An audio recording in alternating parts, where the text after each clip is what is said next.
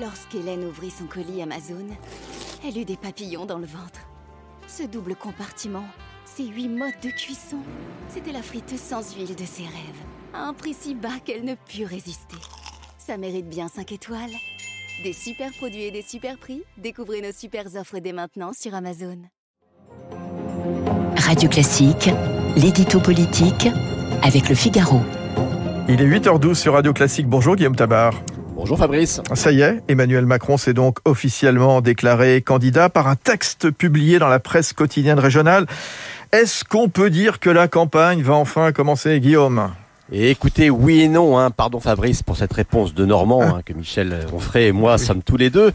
Euh, oui, parce que le match ne pouvait pas vraiment commencer tant que le joueur principal, le tenant du titre, n'était pas sur le terrain.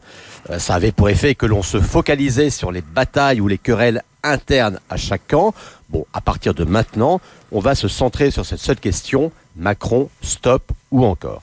Euh, pour autant, ça ne change pas radicalement la donne pour trois raisons. La première, c'est que Mélenchon, Jadot, Hidalgo, Pécresse, Zemmour, Le Pen, eux sont déjà en campagne depuis plusieurs mois. Ils ont multiplié les meetings, les émissions. Donc, même privés de leur adversaire principal, ils ont déjà pu dire des choses aux Français et faire des propositions. Deuxième raison, Macron n'était pas encore déclaré, mais personne ne doutait une seule seconde qu'il soit candidat. Il n'y avait aucun suspense. Donc sa tribune n'est qu'une officialisation d'une évidence, pas une annonce qui va bouleverser le paysage politique. Et enfin, troisième raison, c'est évidemment la guerre en Ukraine qui va rester l'événement dominant, l'événement écrasant des jours et peut-être des semaines à venir. D'ailleurs, vous allez voir que Macron lui-même va continuer à consacrer plus de temps à son travail de président qu'à son activité de candidat. Une lettre à tous les Français. On en parlait tout à l'heure avec Bruno Jambard d'Opinionway. Ça rappelle François Mitterrand en 88, non Guillaume? Et oui, sauf que Mitterrand avait d'abord ah déclaré sa candidature par un 20h, un 20h retentissant, et c'est 15 jours plus tard qu'il avait écrit sa fameuse lettre, une lettre qui faisait à l'époque 64 pages, car c'était un programme détaillé et ficelé. Là, Macron fait le choix d'un texte court, Bon, il se félicite rapidement de son bilan et il en reste au niveau de principes généraux, très généraux, trop généraux peut-être.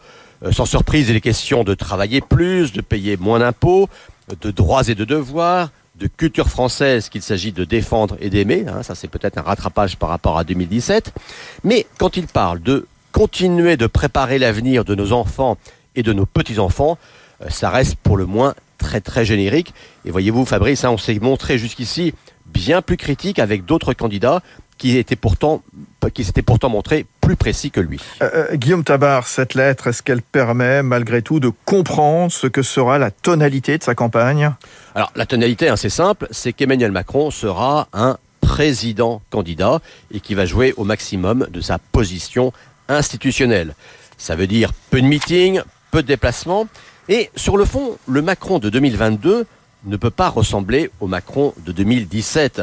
Entre les deux, il y a eu cinq ans de crise, de crise sociale, terroriste, sanitaire et maintenant militaire.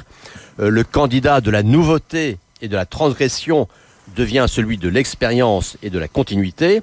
Euh, celui qui brandissait la réforme heureuse euh, se pose maintenant en protecteur dans un monde tragique et dangereux. Alors on évoquait un Mitterrand en 88, eh bien Macron va jouer la carte de la France unie. Ah bah ben, l'envers de cette posture, c'est qu'on aura sans doute un projet qui va perdre en clarté, en précision et en audace. La France unie, donc, eh ben, un slogan, donc on ressort quelques, allez, 35 ans plus tard. Merci beaucoup. Merci Guillaume Tabar, éditorialiste au Figaro. Bonne journée. Il est 8h15 sur Radio Classique.